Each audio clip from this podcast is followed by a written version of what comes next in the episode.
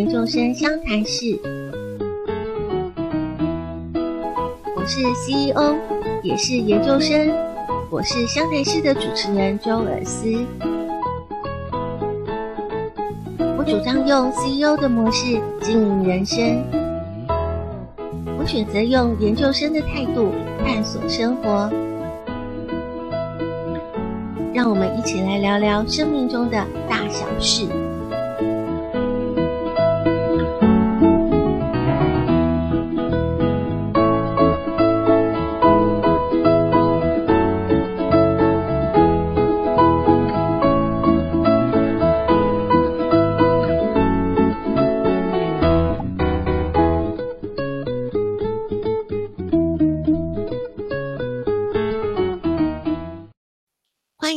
CEO 研究生相谈室，我是主持人周尔斯。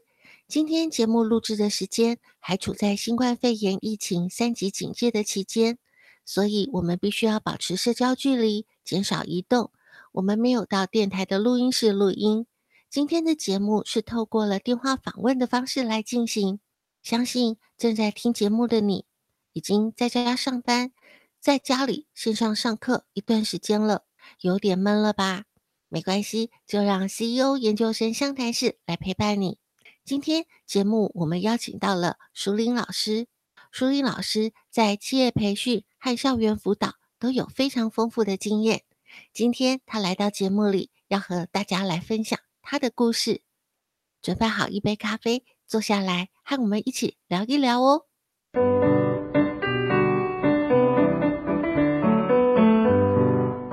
有些人的生活总是花团锦簇，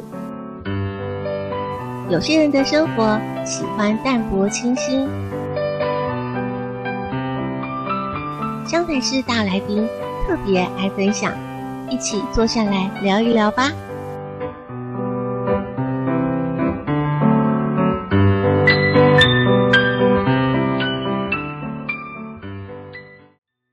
欢迎来到 CEO 研究生相谈室。我们今天的大来宾淑玲老师已经在线上喽，我们赶快请淑玲老师跟大家打一声招呼。嗨，大家，呃，很开心的有机会在这个地方跟大家一起相见哦。我是舒林老师。尤其是在疫情的期间，真的太不容易了。嗯嗯，没错。今天要讨论的一个主题很重要，就是淑铃老师要跟我们谈定位这件事情。嗯、我们每个人的人生当中都有非常多的角色，嗯、你现在可能就有同时间有不同的角色，例如说你在学校是学生，在家里可能是女儿，到了呃校园以外的时间，你会有朋友。会有同学，那这个不同的角色呢，都必须要有他属于他的在那个场合的言行举止适当的发挥。你不能是在学校里面把女儿的角色带到学校里面来，嗯，嗯，这个样子的话，其实大家都会觉得，嗯嗯，怪怪的，有点混淆。对对对，所以我们怎么样去找到自己的定位，然后好好的定位自己？今天就要请舒林老师来好好跟我们指导一下喽。真的，我想用分享的角度来。啊，的确，我们现在哦，你看哦，我们每个家庭其实人都好少哦，而因为这个少的家庭的组成，有时候啊，我们真的缺少很多练习的机会耶。所以不要说是大家了，我自己虽然来自，我是来自七个兄弟姐妹的家庭，而。对，而因为我跟上面的哥哥姐姐其实年龄层比较差距比较远，所以我也是自己一个人比较多，所以真的，我觉得在人际关系上。练习真的是会让你自己的说话一次比一次好。可是如果我们没有练习，其实大家都一样。所以真的，我们要好好的把握。如果可以跟不同的人做不同的交流、不同的合作的时候，我们要先从自己怎么看待这件事情开始。那我们的说话经过一次一次的练习，好像就会比较好哦。嗯，对。如果说我们都是简单的小家庭，可是我们毕竟会到学校上课，未来我们也会到职场上面去。工作，那我们周围都会有很多的人，在学校有同学、有老师，在职场上面我们会有我们的同事，会有长官。我想我们在说话上面，呃，在沟通表达上面，其实都从定位开始出发，我们才能够正确的讲话，对不对？嗯，没错。呃，我我其实常常会跟我的学生们哦，我们有一个，我觉得那个是一个在呃讲人际关系前的一种呃小小彼此的提醒，就是当你心里怎么想这件事情哦，其实你心里所想的会决定你对外怎么提问题，或是怎么去问别人，而那个健康的想法。或者是那个为对方好的想法，他会不小心就会跟着你的呃呃表达就出去了。所以有很多人就跟我说，他其实不知道怎么讲话。但我觉得先先有一个小小给自己的一个，我觉得那就是一个 notes，给自己一个小小的提醒，就是我心里怎么想的，其实真的很重要。嗯，所以这个部分就是我们一定要先呃排除预设立场这件事情。嗯。如果说我们已经先去预设了对方是恶意的，或者是说我们就先预设对方是来挑战我的，那这样子的时候，我们说话自然就会不一样，我们可能会变得想要把。自己武装起来。可是换一个角度来说，如果我们预设对方是善意的，嗯，自然的，我们那个武装就不见了。啊，的确哦，说的就是这个意思。真的，真的，真的。我其实刚刚提到这个，我就突然想到一个例子哦。的确，嗯，我在想，现在很多大学生会遇到，可能哦，不只是打工。可能有些你可能开始做一些实习，去接近我们职场的一些初体验，对吧？是，尤其是大三、大四的同学，可能都已经开始在接触实习了。嗯，但实习和打工毕竟还是不太一样。第一个，他的工作时间比较长；第二个，他其实已经有一个是在呃工作上面的一个角色的职位。是的，职位跟工读生是不一样的。的确，的确，我我身边就有一个呃，我想今天就聊聊一个实际的案例好了。好，嗯嗯嗯，其实有一个大三、大四的学生，他那个时候刚好在我的课堂上，我们彼此有一些课程上的呃，毕竟我们有一些主题，然后他上了我的课，然后我常会跟学生之间会有一些些关系，所以一直到这个学生他大概在呃硕二的时候。好，你看，其实这时间很长，他好年轻就开始对职场了，是。然后在硕二的时候，突然，因为过去他是一个很认真，什么事情都会让老师其实是放心，他自己也都呃自自主能力跟呃 schedule 控管啊，跟自动自发这一段，他是属于这一类型的学生，很优秀、很自律的同学，没错。而这样的学生，他在刚开始，不管是社团，不管是打工，其实呃，在我接触他。他之后，他都有跟我做很多的分享。那时候听他分享的时候啊，你就会发现，哇，他的眉毛都是眉飞色舞的，然后在讲话的时候都超级，你就会觉得他其实很融入在这样的打工形态里，而且收获很多。嗯，那他应应该是打工，呃，这件事情在实习的这个阶段，对，他应该是被肯定的，没错，所以会觉得对他来讲，这段经验是有成就感的。真的哦，的确。然而，我发现了，呃，有一段时间，然后，呃，我就发现他有一点不一样了。那个不一样是他，呃，跟我讲一讲的时候，他会叹气，唉。他常常会出现这种气音，然后呢，开始讲话就是不像以前那么的健谈，那么的呃开心了。所以我就开始觉得他应该有遇到一些状况，嗯，可能是挫折，或者是有什么样很艰难的任务咯。的确，的确。所以在那个时候，我就呃刚好约一个时间，好好跟他聊的时候，好不容易打开他的心房，因为他是一个呃做事情都是自己做好，他在遇。遇到困难的时候，他会先检讨自己的人，所以不想要麻烦别人的人，真的。所以他那个时候，我就看到他在说话的时候，都说他自己可以解决。可是他越这样说，我就觉得他背后有事。对，没错，通常都是这个样子，因为他想要能够自己去克服那件呃困难，然后他希望自己有所突破。嗯、呃，可是也有可能是他害怕别人看清他。嗯。的确哦，在心心理学的角度哦，呃，越被别人觉得很棒的这样的人，有时候他自己呃没办法，真的就是有一个求救的这样子的一个心理的，那是一个高材生的现象，因为他很害怕，呃，因为他一直以来他都属于在巅峰的状态，嗯、他很害怕，呃，会让别人发现说，原来他没有这么好。对，其实每个人本来就有各自的优点跟缺点。嗯、的确啊，所以在这样的学生的过程哦，我就开始，我就听到，好不容易他就开始说了，他就说，呃，他的业绩。他提到业绩这两个字，我想说，已经开始要有业绩了。对对，然后他还讲说，他很努力的把他身边的亲朋好友、同学都已经纳到他成为他的保护了耶。哇，这个听起来的状况不太，呃，是属于一个常规的状态呢。嗯，没错，而。你看他这么努力，他也真的做了很多突破，在一般他的年龄跟这样的实习生，呃，一般不会做到的，他都尽力了。然而现在他遇到一个挑战，就是这个业绩的压力，在他的主管的领导下，他要求他已经超过他能够的状态，而这个时候，连他的朋友慢慢的不喜欢他了。哇，因为朋友很怕他来告诉他说，你要来加入我，嗯、那其实相处上面会有很大的压力，可是他自己本身也会有很大的压力，因为他不知道该怎么样去呃平衡他和同学之间的互动，然后也不知道该怎么去跟主管有比较好的沟通，或者是说他根本就不敢说这件事情。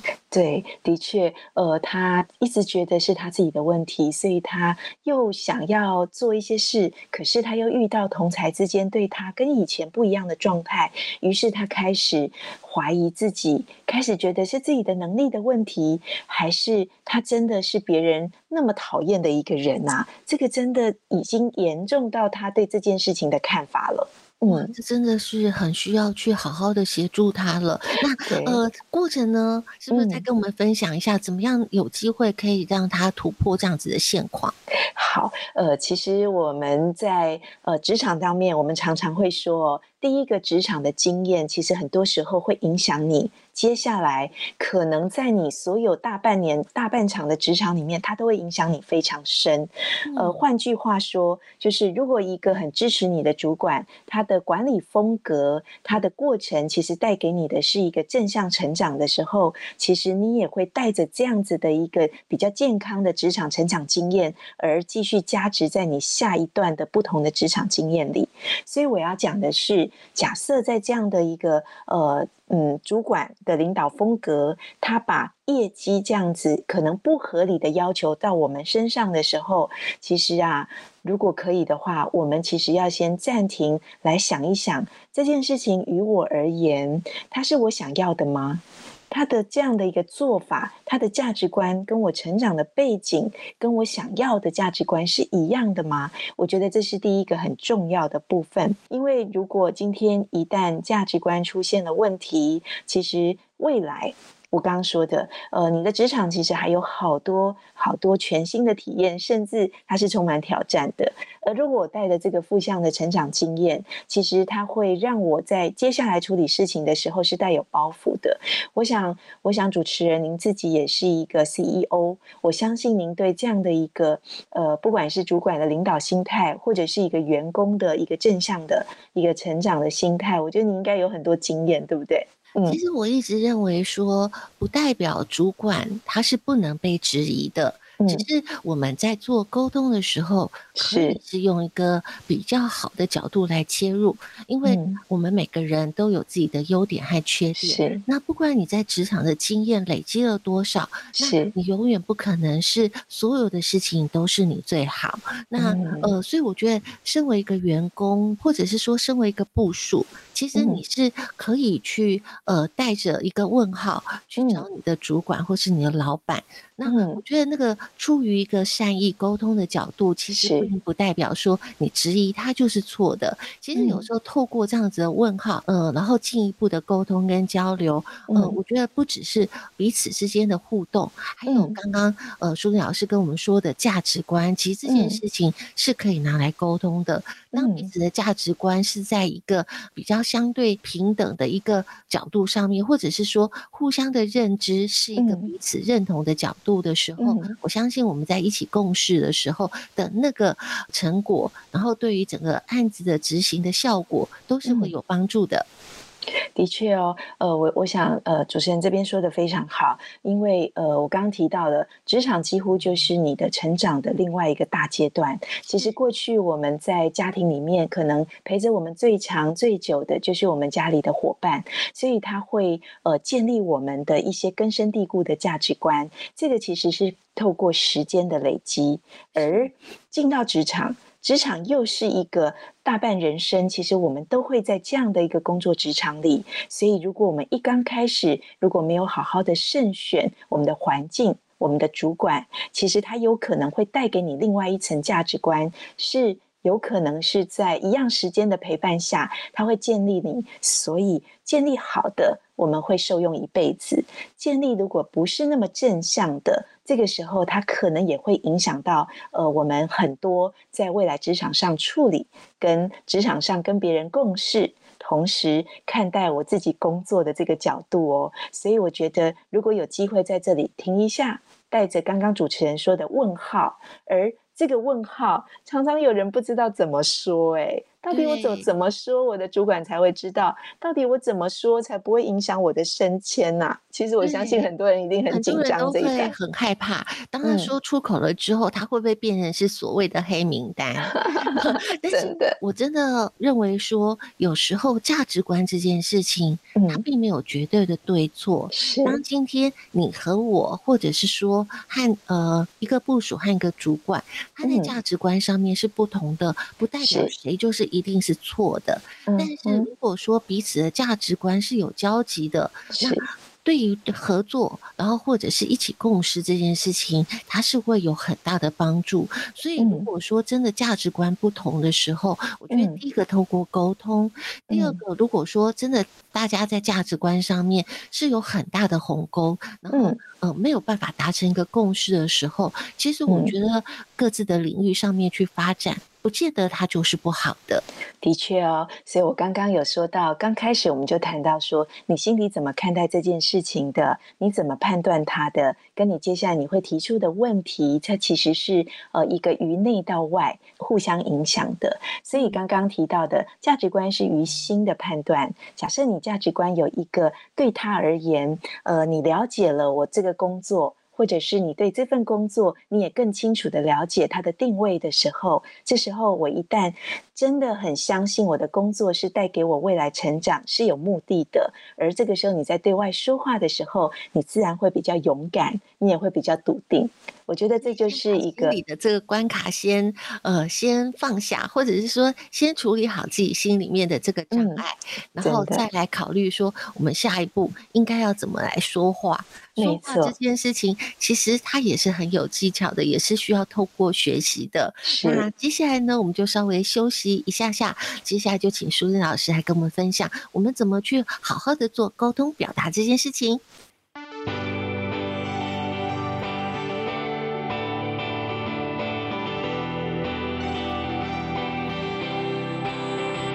为什么人生要活得那么累？该怎么讨好每个人？每张嘴我是谁？那快乐是不是也需要也配？做自己，太有想法，有人白眼，但努力迎合别人也有人。最害怕被谁标签，而活成那标配，不冒险的人生是否太危险？我不需要每一个人都爱我的一切，我只需要一次机会为自己爱一遍。我相信即使不完美，Rock can be a star。没。留下那眼泪，只会懂梦有多真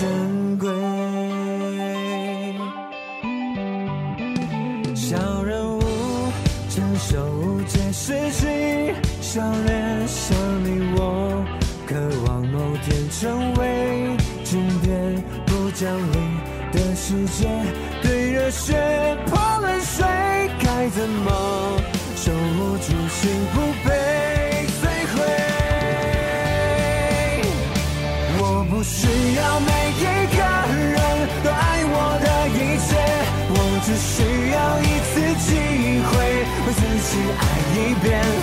相信即使不完美，I can be a star，没留下那眼泪，怎会懂梦有多珍贵？那超级英雄脸上有血有泪，那天我能 run away，其实也不丢脸，但放不下的就别后退，记住你最真实的脸，那些爱我恨我的不再就随便，那些我所爱所为我所做的一切。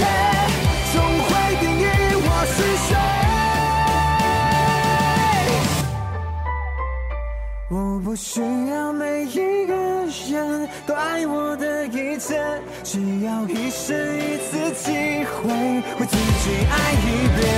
我相信即使不完美拉开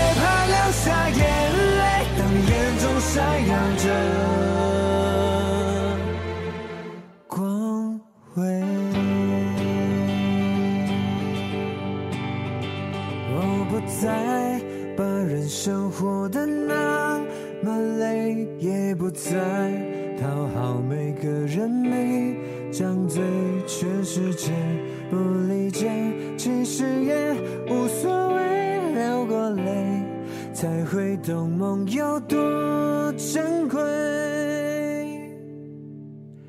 对不对？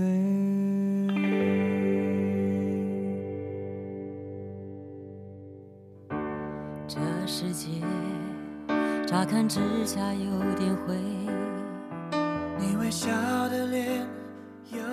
我是王力宏，我是 Gigi 梁咏琪，我是周杰伦，我是 S.H.E，我是光良，我是小美张美琪，我是品冠，我们是 F.I.R，我们是五月天，我是梁静茹，我是阿杜，我是易倩张智成，我是周华健，我是潘玮柏，我是 Penny 戴佩妮。手牵手，我的。世新广电台 AM 七二九 FM 八八点一，和你手牵手，一起迎向更好的明天。手牵手，我的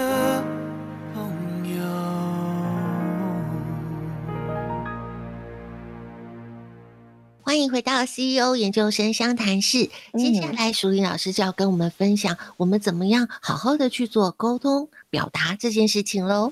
嗯，的确，我们刚刚谈到哦，当我真的想要跟我的主管，呃，不管是我现在遇到的困境，或者是我想要做一些建议，其实我们常常会遇到几个心态。我不晓得，呃，现在的讲对，没错，你看哦，他们会说，哎呀，这个面对这样的主管不好说，然后还有不敢说。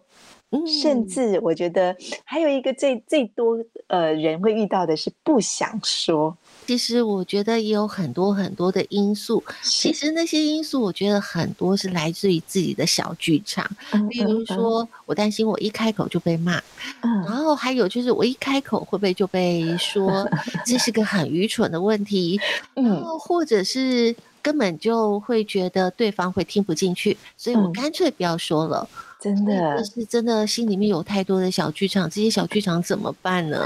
对，所以这些小剧场，它其实都是我们预设的一个框架哦。当你预设了，呃，我们刚刚说不想说。我我相信，可能面对我们的主管，尤其刚刚的，呃，他一直要求我们业绩的这样的主管，其实因为我们也不想让他伤失望嘛，或者是让他没有办法看到我的成效，所以我可能会，呃，也不想去对他说我心里可能遇到的困难，而这个时候认为说我是想要，呃，就是想要躲工作，嗯，呃，我是偷懒，是。我不想去做，所以没错，怕说我一开口，主管就这么认为。嗯，所以其实不想说、跟不敢说、跟不好说这三件事，它其实就在那一瞬之间。而我刚刚要讲的是，当你的定位是清楚的。我们刚刚提到的，如果今天我对保险这件事情，我看待的是什么？我觉得给人家一个好的保单，他可以在他紧急危难的时候，真的帮上他一把。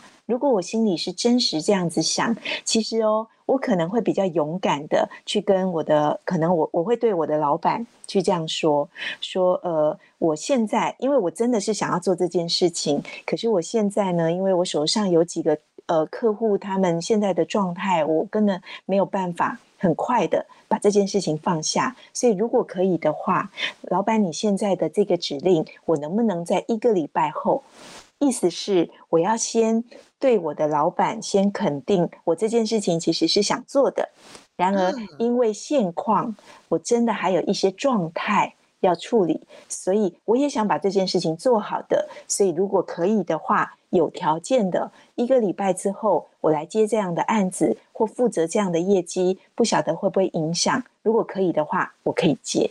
这样子的沟通程度是真的很好的，嗯，因为第一个就可以让主管任务可以很明确的知道，说我并不是不想做这件事情，嗯，可是我现在手边的事情已经占据了我非常多的时间，我已经没有多余的时间或者多余的精力去承担新的任务。那我觉得这件事情可以让老板知道，那老板也可以评估一下，如果说目前的新任务，他确实他没有急于在这一天两天，他可以。在一个礼拜之后再来做，那我觉得这件事情就可以达到某一个程度的共识了。嗯，的确。那我也来讲一个例子哦。其实，呃，过去我面对这样子不合理的时候，也因着我有这样子的一个比较负向的情绪，其实我那个时候带着是哦，老板哦，每次都是找我砸，每次就以为我很闲，然后什么事情都派给我。如果我当时真的是这样想的时候，其实我在后面做事的时候，我就会很马虎。而且我做完那些事的时候，如果这些事是有检讨空间的，我也不会把它当做是它真的是让我带来成长的东西。我那个时候打从心里就觉得，老板他不会管人。我觉得我们都是过来人，其实每个人都会曾经走过这样的路。如果说现在正在收听我们节目的你，如果说你也有。正在经历这样的过程，嗯，不要觉得这有什么呃很严重的事情，对，因为我们都一样，每个人都曾经这样子经过，每个人都这样走过来，嗯、但是我们现在可以用新的方式来去面对它，是。因为我们今天听到的淑铃老师的分享，我们可以用新的方式来去面对我们呃现在面对到的主管啦，或者是老板，嗯、他可能有超乎我们就是能力或者是时间上面的一个任务的要求，嗯。那我们就可以改变了，嗯，所以这个时候我们就把刚刚说的那一块正向澄清的方式，嗯，正向澄清，对，对嗯，正向澄清的角度，然后澄清自己的想法。没错，正向澄清的意思，就像我刚刚说的，呃，因为我对这件事情是有想法，而且我想做，而且我也相信主管派给我其实是有原因跟理由，所以我现在会比较勇敢的去跟，也就是我的主管说明刚刚，呃，我们是怎么样来呃回应他这件事的。所以正向澄清，我们其实有三个步骤，第一个，他是先肯定。对主管的要求，第一步我们要先肯定，而且谢谢他，呃，带给我们这样的机会。第二个，我要说明我的现况，我现在还有多少工作，可能还有一些状态，还是没有办法马上脱手或马上呃做一个结束的。第三个，我们就来做有条件的。呃，一个说明，如果第二个现况可以解决的，我现在可能多久之后我可以接手老板你这个任务？第一步是肯定感谢，第二步是现况说明，第三是有条件的接受。我觉得如果有掌握这三个呃正向澄清的小步骤，其实。我们都可以让我们的表达可以让对方清楚，同时你也不要带着压力，因为假设你如果真的大事小事都扛在身上，没有一个人可以在同样的时间好好输出我们自己想要的品质的。对，嗯、这三个步骤是真的很重要，而且其实它的顺序不适合对调哦。对，因为一开始如果说你先从否定的角度来讲，嗯、沟通的。第一步就已经不顺畅了，所以肯定正面这件事情是很重要的。第二个，我觉得说明自己的现况，能够让对方很清楚知道，哦，我自己现在是属于一个什么样的一个情境，嗯，是已经太忙了、太累了、过劳了。我觉得要好好的，呃，能够去澄清这件事情。最后，其实就是我们要找个方法。我们不是只是去提出像是抱怨一样，然后抱怨完了，最后什么都没有。其实我们如果说有提出来一个方法，大家可以知道说，哦，原来你不是在躲事情，嗯，不是在逃避责任，其实你是有在找方法，你还是希望把这件事情完成的。所以这三个步骤是真的很重要，而且基本上不要去对掉它哦。的确哦，顺序一旦不一样，其实那个氛围就不一样。假设你还没有办法做到正向澄清，那我此刻其实还有什么资源可以用？如果说这三个步骤里面第三个步骤我还没有想到方法，那哦，其实我认为还是可以去做这件事情和沟通，因为你可以很明白的说，我还没有想到一个很好的方法，怎么去面对这个事情？那我们可不可以一起来讨论？嗯嗯嗯，这也是正向的，嗯、没错。我我觉得有时候大家不要太担心，嗯、我确实是很很想要能够去完成这件被交代的新任务，但是我真的做不到，还没找到方法。那当我去说的时候，会不会就被误解了？嗯、如果说我们第一步骤是一个正向的角度出发，其实他已经成功了一半。如果说你又能够好好的说好自己的情境，然后所面临到的困难，如果万一还没想到解决方案，我们可以一起。讨论哦，对，的确，一起讨论这件事情，就是我刚刚一直想要提醒给大家的，就是其实也许父母亲是最理解你的人，而且，嗯，而且父母亲他们有很多社会的经历，我们就只是针对对主管说话，或对我们在职场上面有一些不适应或不了解的部分，我倒觉得我们可以用用父母亲的资源哦。对，其实我们在学校，我们可以呃请教师长，或者是、嗯、呃我们也可以跟学长学姐，然后或者是同学，嗯，因为有些同学他本身也有不同的一些打工实习的经历，嗯、呃，我们都可以跟他请教跟分享。那另外一个很重要的资源就是我们自己的爸爸妈妈，嗯、爸爸妈妈他们也有他们的人生经历，有他们的职场经历，这些、嗯、都可以跟我们来做一些分享。或许我们可以从爸爸妈妈那边得到了一些不同的一些思考的方向，或者是可能有一些解决的方案。嗯、没错，呃，在这里我就要分享一件事。呃，我曾经有一个呃学生吧，然后因为呃他过去一样哈，就是遇到他不知道他那个老板为什么每天这样子盯他，明明他都已经做了很多了，为什么那个老板还对他不满意？然后呢，他真的回去去请教他的父母亲，哎，然后结果你知道，因为他的父母亲是来自。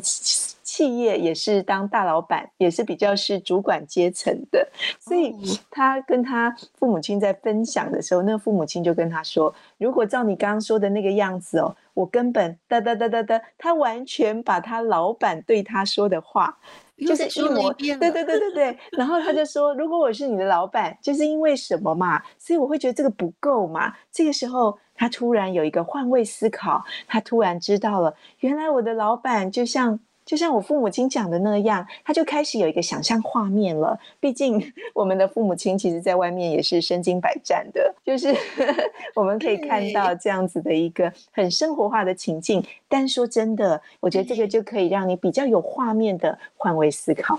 是啊，因为我们常常都忽略掉了，其实我们自己的爸爸妈妈他在人生经历上面也是很丰富的，能够走到了一个阶段，其实那都是不容易的。而且刚刚淑玲老师提提出了一件非常重要的事情，就是换位思考。嗯，换位思考其实可以帮我们去站在对方的情境，站在对方的角色定位上面去模拟一些他的困难，他也会有他必须要面临的状况。是的，既然我们跟他在一起做合作的时候，我们可不可以去理解一下对方？他也有他的难处，他有他的困难。如果说我们能够也知道对方的困难在哪里，再想想我自己的困难在哪里，嗯。能找到一个方法，是可以让彼此的难处都变得比较好，或者是真的就把它解决了。那我觉得那就是一个两全其美的事情。所以换位思考这件事情是很重要的。可是换位思考这件事情真的不容易，它需要练习。是，这这个，我觉得换位思考这件事，我常常会在我们有一些表达力的课程里面谈到，什么叫做说服力？明明我的想法就是对的，为什么你们都不相信我？明明我做这件事情，我有我的角度，哎呀，就是大人就是不想要，就觉得我们好像不够成熟。来，我要跟大家讲的是，当我们在想要说服。其实，尤其年龄这件事情，我相信现在很多年轻人创意真的好好哦。可是为什么就差在这一块的说服点上，我们的力道不够？其实很多时候就是，如果我可以说出我的对象的期待，我同时避免掉他的担忧。在换位思考之后，我会知道对象其实看待这件事情，他到底想要的是什么。而虽然我没办法很正确的到那个位置，但只要我换位，我真的站在他的角度，我知道他要的是什么。而我也知道他其实担心的是什么。我的说法如果往那个地方去，我如果说中他的期待，我如果避免他的担忧，我觉得这就是一个说服的最高级。说服力这件事情实在太重要了，嗯、因为少了这件事情，你的创意就被埋没了，你的创意就没有被看见了。其实那真的是一件非常可惜的事情。在校园里面看到很多的同学，嗯、他们的创意真的是太棒了，很棒。可是他们就是欠缺了我怎么样去说服别人去接受我这样子的新点子？嗯嗯，那如果说把这一块的部分我们把它补强了，然后去把它练习好，嗯、我们怎么样去换位思考？我们怎么样能够去说服别人，就可以好好的把我们的创意发挥出来。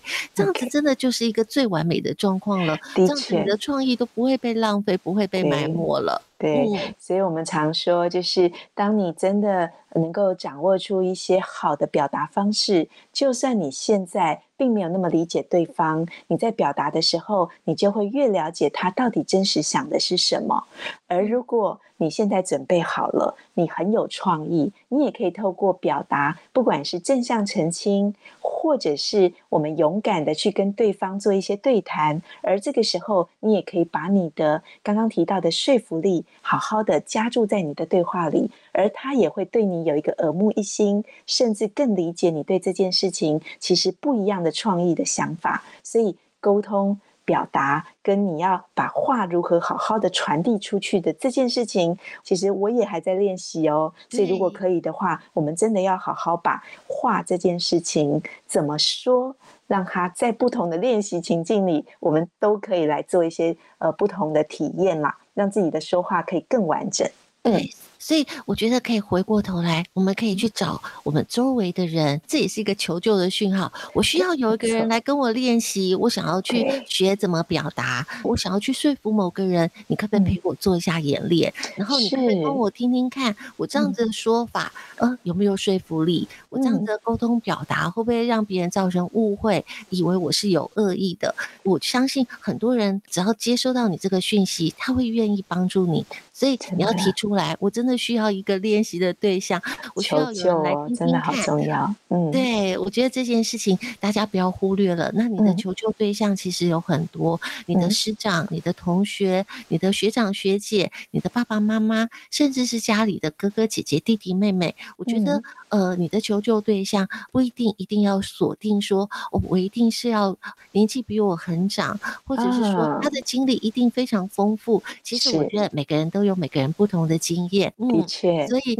呃，或许他只是你的同学，或许他是你的弟弟，嗯、可是你会发现，哎，他有不同的人生体验可以跟你分享，他也可以跟你做练习。嗯、呃，大家都不要去设限这件事情，我觉得、嗯、呃，把自己局限在某个地方是一件很可惜的事情。嗯嗯嗯，所以真的，当你回来到定位对了，你对这件事情的看法，你对你求救的这个态度。跟思维，其实你是健康的，其实呃，全部的人都会支持你哦。然后这都是一种学习，所以接。下来我们也要请淑铃老师带来一本好书，嗯、看书也是一件很好的学习的方式。的确、哦，我们休息一下下，来听听看，我们今天要读的是哪一本书哦？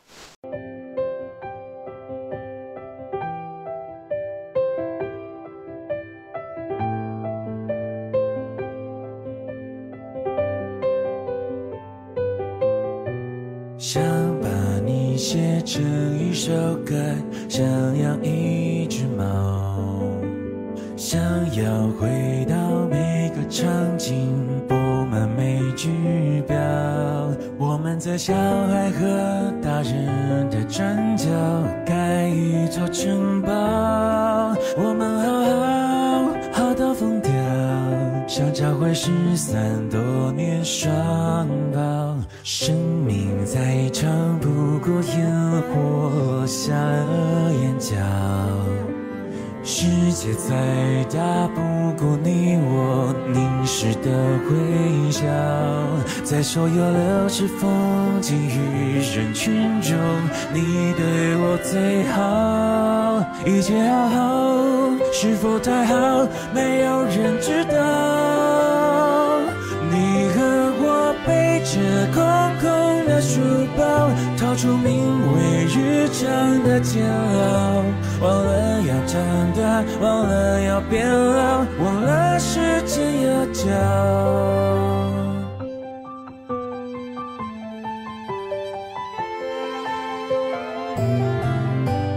最安静的时刻，回忆总是最喧嚣。最喧嚣的狂欢，寂寞包围着孤岛，还以为驯服想念能陪伴我，像一只家猫，它就窝在沙发一角，却不肯睡觉。你和我曾有满满的羽毛，跳着名为春的舞蹈，不知道未来。不知道烦恼，不知那些日子会是那么少。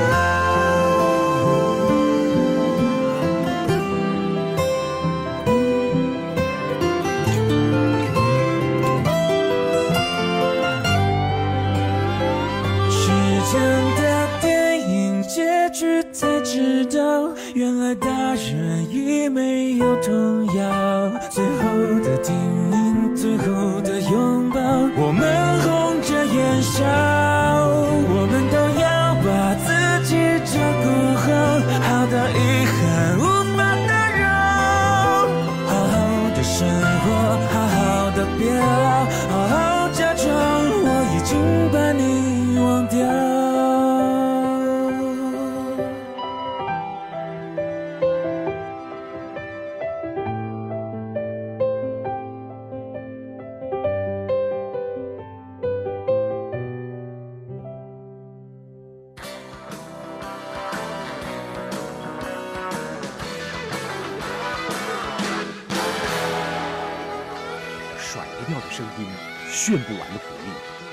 就是要你听世新电台 FM 八八点一。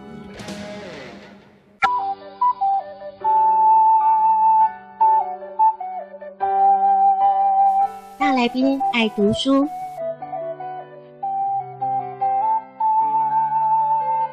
书中自有黄金屋，书中自有颜如玉。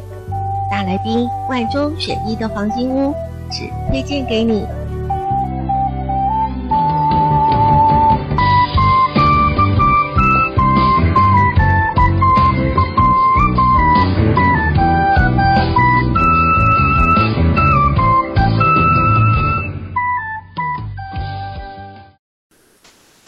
迎回到 CEO 研究生湘潭市。现在到了我们好书分享的单元。今天我们的节目来宾淑英老师要跟我们分享哪一本好书呢？哇，这一本书我自己很喜欢哦，它叫《做自己的生命设计师》。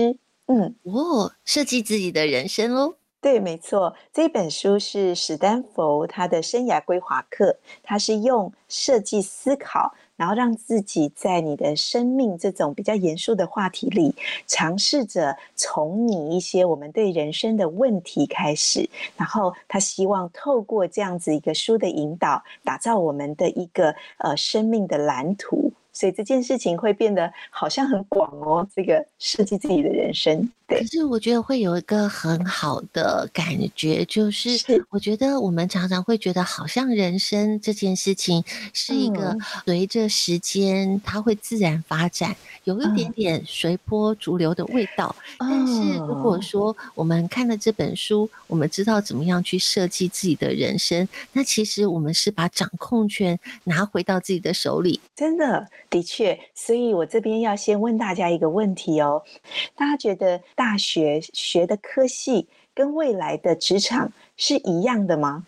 嗯，其实事实上告诉我们，非常多的人都不是在未来的工作上面就和自己现在的科系是完完全全相符的。嗯，的确，主持人说的非常对。像我自己，我自己读的是工业工程与管理。而我现在是一个讲师，所以如果是工程工业与管理，其实我应该在工厂里。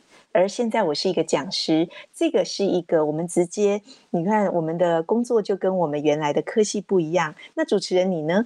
对，我也是，其实呃，我是有部分的相关。我相信现在很多人都是正在过着斜杠的人生，所以呃，我过去在学校里面学广播电视，我后来又学了企业管理。所以，其实我们都可以是一个跨领域的一个人才。我们不需要把自己局限在我现在读什么科系，我将来就一定要做什么工作。的确哦，其实我们大学的科系跟我们现在不见得那么正相关。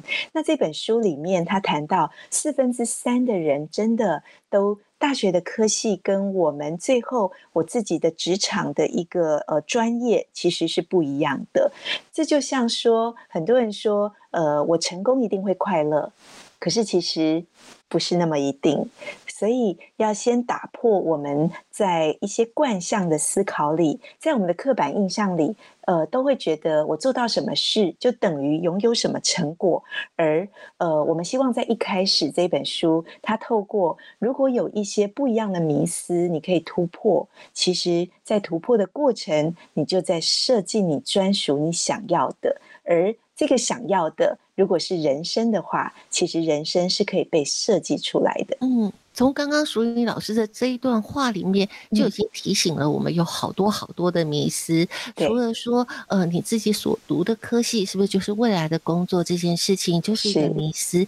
还有成功这件事情，成功这件事情呢，是由谁来定义呢？嗯、你是由呃社会大众的的定义来去定义这个成功，还是你自己定义我自己的成功是什么？嗯、而且还有一个是，大家也不要因为觉得说，那我为未来可能所做的工作跟我现在所学的科系，呃，是完全不相关的，所以我现在学的东西都不重要，这也不是那么绝对的哦。其实有很多的事情，在你现在的过程当中，你所经历的，就是你未来的基础。而这个基础什么时候会发挥它的功能，可能你并不知道。所以我们必须要不断的一直在学习，在每个阶段都有不同的功课，可以让我们呃往下一个阶段去做发展。的确，主持人说到几个部分，就是当我认为我的人生是可以透过我在每一次的碰撞的过程当中去堆叠、去累积我的经验的时候，其实这个这个态度，它是我们讲在设计型心态哦。你要设计你的人生，其实有很多心态是我们可以值得学习的。在这一本书里面谈到五个设计人生的心态，而刚刚谈到的。当你在每一次的碰撞去突破的过程，我觉得他要 highlight 的第一个，我觉得那个叫好奇心。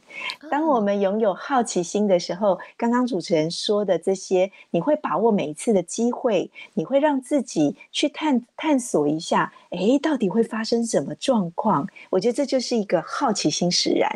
呃，如果我因着好奇心，我开始是做了一些改变，而这些改变其实有时候是为了我自己。有些人是意气用事，我就变给你看；而有些人就觉得我站在大众的想法，这件事情要怎么处理对大家有益，所以我问自己一个有效的问题，我就可以解决真实的现况。好，所以从你问题是在告诉我们，我们刚刚的好奇心，我们刚刚的行动，不管做了哪些措施跟方法，我真的是在解决问题吗？其实给自己一个重新思考的机会，在设计你人生里面很重要的一个心态，它叫做从你问题。所以我们有时候要常常对自己周边的事情带着一个小问号。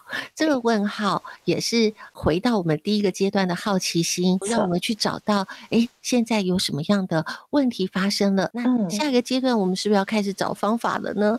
的确，你看哦，我们会发现问题这件事情，其实要继续讲的就是察觉。你看哦，呃，我们常常走路很快，我们常常做事情很重效率，可能做了。走过了，但我们其实，在当下的那个那个瞬间，其实并没有发挥你的五感。什么叫做五感？五感不是没有感觉哦，哦是五，一二三四五的 五的五，嗯、是视听触味嗅。我们透过我们身体的感官，我们在那个当下启动无感的体验，你会发现，你会观察到很多细微，而这个细微的过程是用你呃可能看到，你会看到，诶，这个人背后可能会有什么样的动机，或者是你在他的文字，你听到他讲话的内容，文字背后其实他有什么样的可能带有什么原因，甚至你会察觉他的情绪背后可能隐藏了什么故事，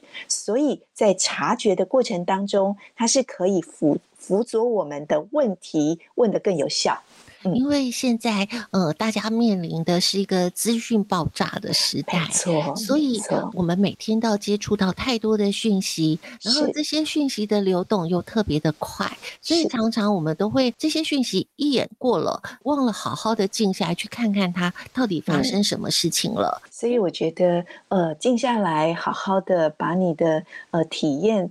放在当下，因为很多人其实在做这件事的时候，他想的是下一件事，或者是在做这件事的时候，他还想着上一件事可能做得不完美的地方。所以我觉得这都是让当下的那个察觉没有办法发挥最大。所以我们常常呃会呃让自己好像做完很多事。但是好像心里的充实感不够，所以我觉得在察觉，这也是在设计你的人生。因为人生在设计的过程，它是为了自己，为了你想要做到更好的可能某一个目标。所以在这个部分，我觉得察觉是会让你能够有多一点空间，来让自己做这件事情后有一个呃，我觉得就像主持人说的，有一个给自己一个深化。我到底学到什么的一个机会？好，所以我觉得察觉。那跟着往下的第五个，我们在我们的设计人生的心态的第五个，因为我有了这么多好奇行动，我也会问问题了，而且我也在当下做好最好的观察了。而我一个人的力量有限，所以这个时候第五个，他希望我们做到的是通力合作。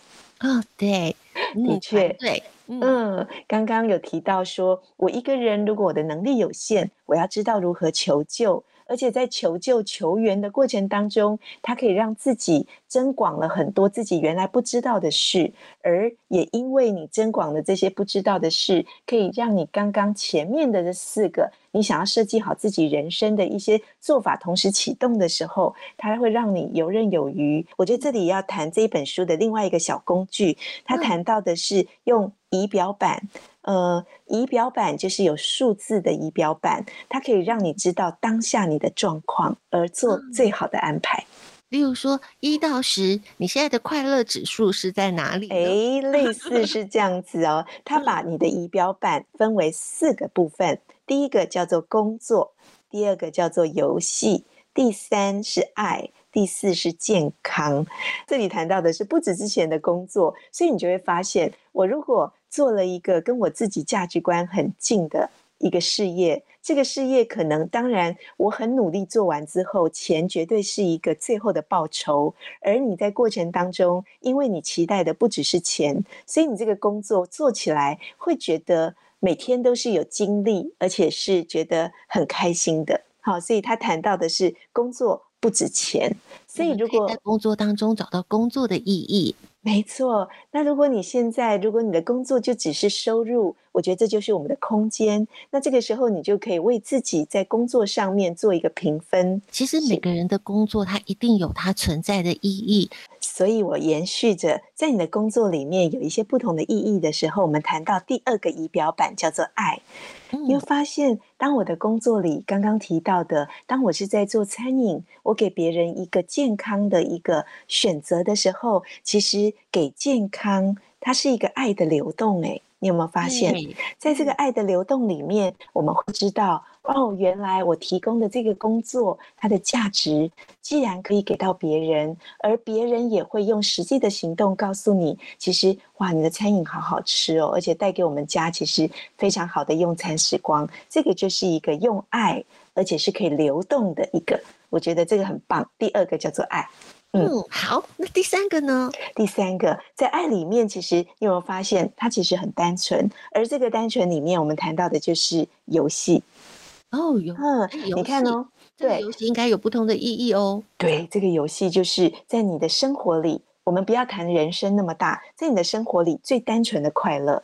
所以有时候我做了一件很开心的事，而它也可以帮上别人，甚至自己得疗愈，这些都是一个单纯开心的行动。所以游戏是让你单纯开心的一个时光。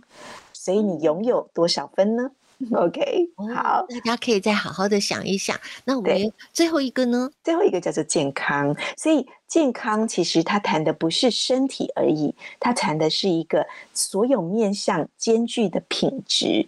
我举一个例子做。没错，我举一个例子，我将一天分为三段，第一段是我自己，第二段是我的家人，第三段是我的工作。